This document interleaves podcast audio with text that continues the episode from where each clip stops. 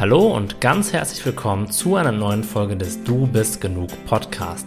Mein Name ist Tim Hammer und ich freue mich wie immer sehr, dass du heute wieder mit dabei bist. In der heutigen Folge möchte ich mit dir über ein sehr interessantes Thema sprechen und das ist das Thema Projektion. Und bevor ich jetzt mit dir teile, was wir da genau drunter verstehen, werde ich erst einmal so ein bisschen darüber sprechen, warum es wichtig ist, sich mit diesem Thema überhaupt auseinanderzusetzen, um dir ein bisschen Motivation zu geben, heute den Podcast bis ganz zum Ende zu hören. Meiner Meinung nach können wir unsere Gefühle nicht loslassen, wenn wir unsere Projektion unserer Gefühle nicht sehen können. Was bedeutet das? Gerade wenn wir anfangen, uns mit persönlicher Entwicklung zu beschäftigen, geht es doch vornehmlich darum, mit seinem Leben in der äußeren Welt besser oder entspannter umgehen zu können. Dann nehmen wir uns vielleicht sowas vor, wie nicht mehr so schüchtern zu sein, uns mehr durchzusetzen oder mutiger zu leben. All diese Ziele sind richtig coole Ziele und die lassen sich auch alle erreichen. Nur wenn wir versuchen, durch Veränderung in der äußeren Welt nachhaltig auf unser inneres Erleben, also auf unsere innere Zufriedenheit und auf unser inneres Glücksgefühl Einfluss zu nehmen, dann ist das zum Scheitern verurteilt. Denn wir können nicht immer ganz genau kontrollieren, was in der äußeren Welt passiert, noch können wir kontrollieren, wie wir uns fühlen, was uns passiert und was wir denken. Jetzt fragst du dich vielleicht, okay, aber was hat denn das mit Projektion zu tun? Naja, eine Projektion ist eine Externalisierung eines Gefühls.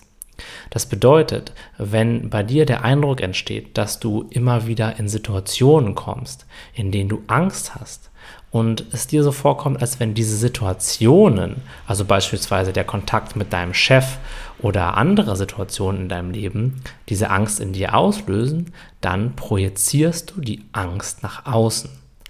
Und es kann gut sein, dass es im Außen auch einige Auslöser für diese Angst gibt. Aber das ändert nichts an der Tatsache, dass diese Angst immer noch in dir ist. Und wenn du das jetzt mal vergleichst, die Angst, die du hast, wenn du vor Menschen sprechen musst, oder die Angst, die du hast, wenn du vielleicht Angst vor Hunden hast oder vor Höhe hast oder was auch immer du für Ängste in deinem Leben hast. Die Angst an sich ist immer die gleiche. Die Geschichte, die wir uns darum erzählen, wo die Angst herkommt, unterscheidet sich von Mensch zu Mensch und unterscheidet sich sogar von Tag zu Tag in jedem einzelnen Mensch. Und wenn wir jetzt herangehen und uns die ganzen angsteinflößenden Situationen in unserem Leben vornehmen und versuchen, sie so gut es geht irgendwie zu meistern, uns vielleicht sogar im Außen unseren Ängsten zu stellen, dann ist das Einzige, was da passiert, dass wir ein gewisses Selbstvertrauen in solchen Situationen aufbauen. Das funktioniert durch eine ganz einfache Konfrontationstherapie. Wenn wir schon 50 Mal vor anderen Menschen gesprochen haben, sind wir vielleicht immer noch aufgeregt und haben vielleicht vorher sogar Angst. Aber wir haben eben auch schon so oft gesehen, dass uns eigentlich nichts passiert und wir mehr oder weniger gut in der Lage sind, diese Situation zu meistern, dass wir es irgendwie hinkriegen mit diesen Situationen, dass wir von der Angst nicht mehr gelähmt werden. Und dann kann es sich so anfühlen, als wenn diese Angst weniger werden würde.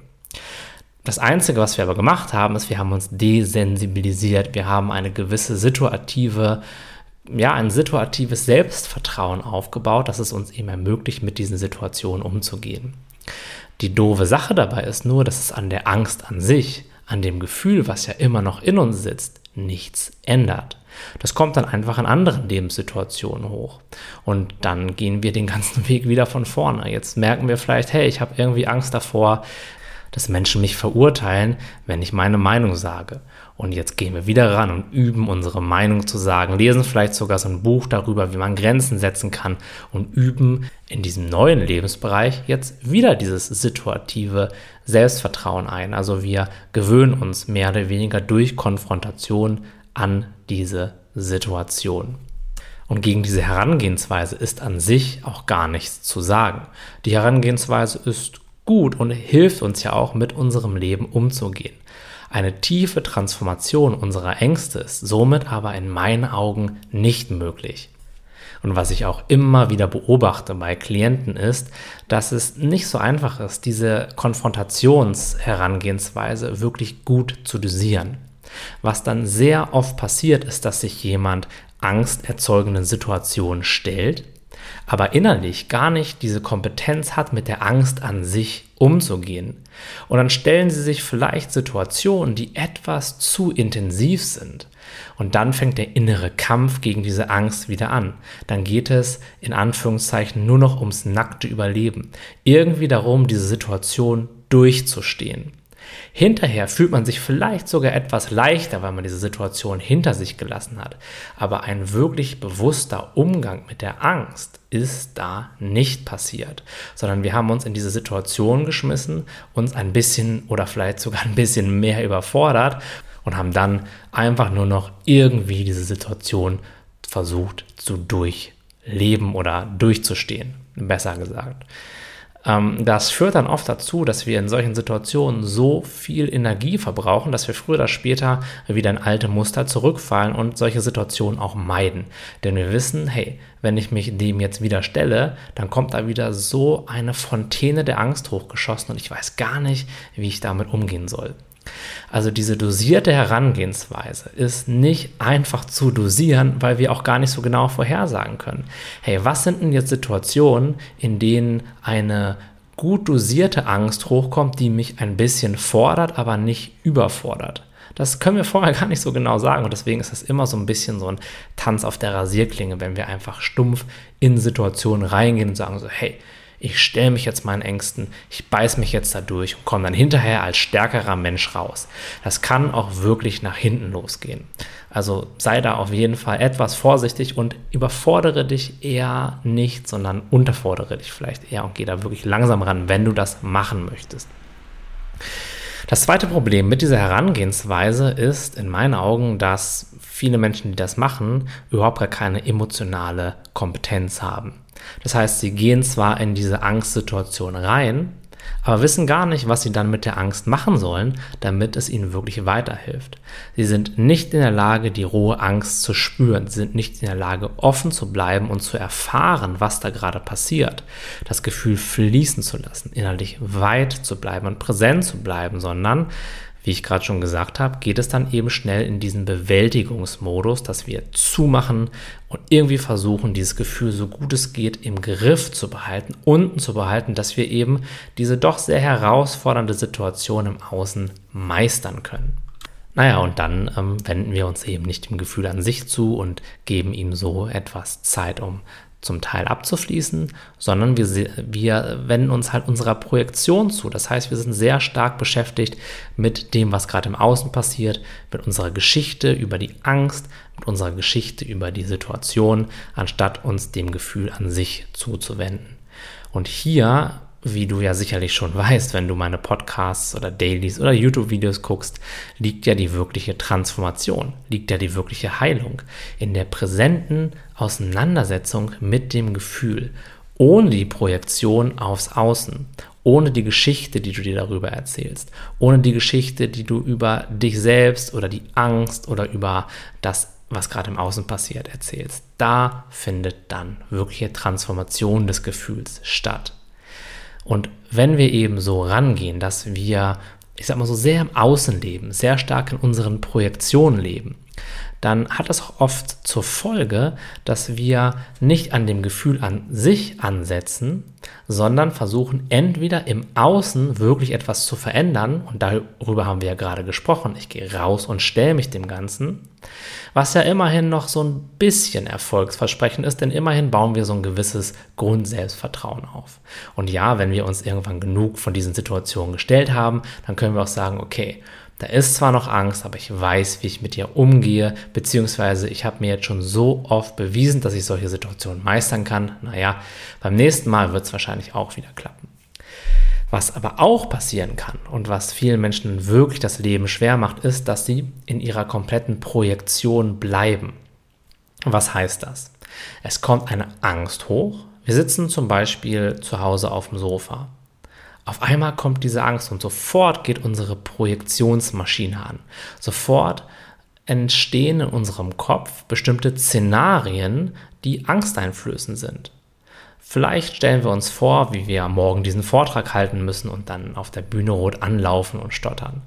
Oder wir machen uns Sorgen darüber, dass uns die Kollegen auf der Arbeit wieder so schlecht behandeln könnten und wir dann irgendwie nicht wissen, was wir sagen sollen. Und äh, das ist so total unangenehm. Davor haben wir Angst. Und was auch immer es ist, wovor wir Angst haben, alles hat eins gemeinsam. Wir projizieren es ins Außen, in eine Geschichte. Und oft ist ja diese Geschichte noch nicht mal unmittelbar präsent. Das heißt, wir sind nicht mitten in der Action, sondern wir sitzen ruhig zu Hause auf unserem Sofa. Es gibt eigentlich gerade gar keine Situation, die gefährlich ist, aber in unserem Kopf sieht das ganz anders aus. Da springen wir von einer gefährlichen Situation in die nächste, mit der wir umgehen müssen, wo wir kämpfen müssen, wo wir uns verteidigen müssen, wo das Unheil nur noch so auf uns wartet.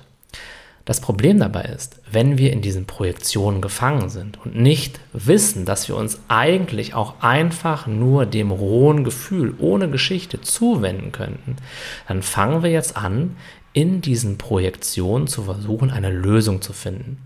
Und was dann passiert, ist dieses klassische Grübeln. Wir versuchen für etwas eine Lösung in unserem Denken zu finden, was vor einer Sekunde noch gar kein Problem war. Wir erschaffen in unserem Kopf ein fiktives Problem nach dem nächsten, für das wir dann in unseren Gedanken eine weitere fiktive Lösung suchen. Dann stellen wir uns vor, was die Gertrude auf der Arbeit zu uns vielleicht sagen könnte und wie wir uns dann fühlen würden und was wir dann darauf er erwidern. Aber was passiert denn, wenn sie dann darauf gar nicht reagiert, was wir erwidern? Was mache ich denn dann? Oh Gott, dann wird es ja noch viel schlimmer. Wie könnte ich mich denn dann verhalten? Was sage ich denn dann? Soll ich dann zum Chef gehen? Ach nee, dann lässt dann vielleicht alle in meinem Rücken, hinter meinem Rücken über mich. Und so geht das dann weiter und weiter und weiter. Und das Schlimme daran ist, dass wir gar nicht bemerken, dass wir in einer Projektion gefangen sind, sondern wir meinen, das wäre gerade die Realität und wir müssten jetzt gerade wirklich dieses Problem lösen. Dieses Problem ist aber nur eine Projektion, denn keiner kann in die Zukunft gucken. Du weißt gar nicht, ob das morgen so passieren wird. Jetzt wird dein Verstand vielleicht sagen, ja, ich weiß es aber schon, was ist mir ja schon mal passiert. Ja, aber auch dein Verstand kann nicht in die Zukunft gucken. Niemand kann in die Zukunft gucken. Deswegen ist diese Herangehensweise in unseren Gedanken, also in diesen Projektionen, mit unseren Gefühlen umgehen zu wollen, von vornherein zum Scheitern verurteilt, denn da gibt es nichts, was wir lösen können. In unseren Gedanken entstehen fiktive Probleme, für die es einfach keine Lösung gibt.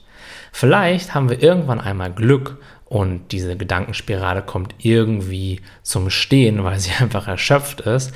Aber das dauert ja manchmal auch eine ganze Weile und diese Weile ist in den allermeisten Fällen nicht wirklich angenehm. Aus diesem Grunde ist es halt wirklich wichtig zu erkennen, wann du in einer Projektion gefangen bist und wann es wirklich Dinge gibt, die du regeln kannst. Wenn du den Gedanken hast, okay, morgen muss ich noch Aufgabe A, Aufgabe B, Aufgabe C lösen, dann schreibst du dir das auf deine To-Do-Liste und dann machst du das morgen, dann ist das eine gute Nutzung deiner Gedanken.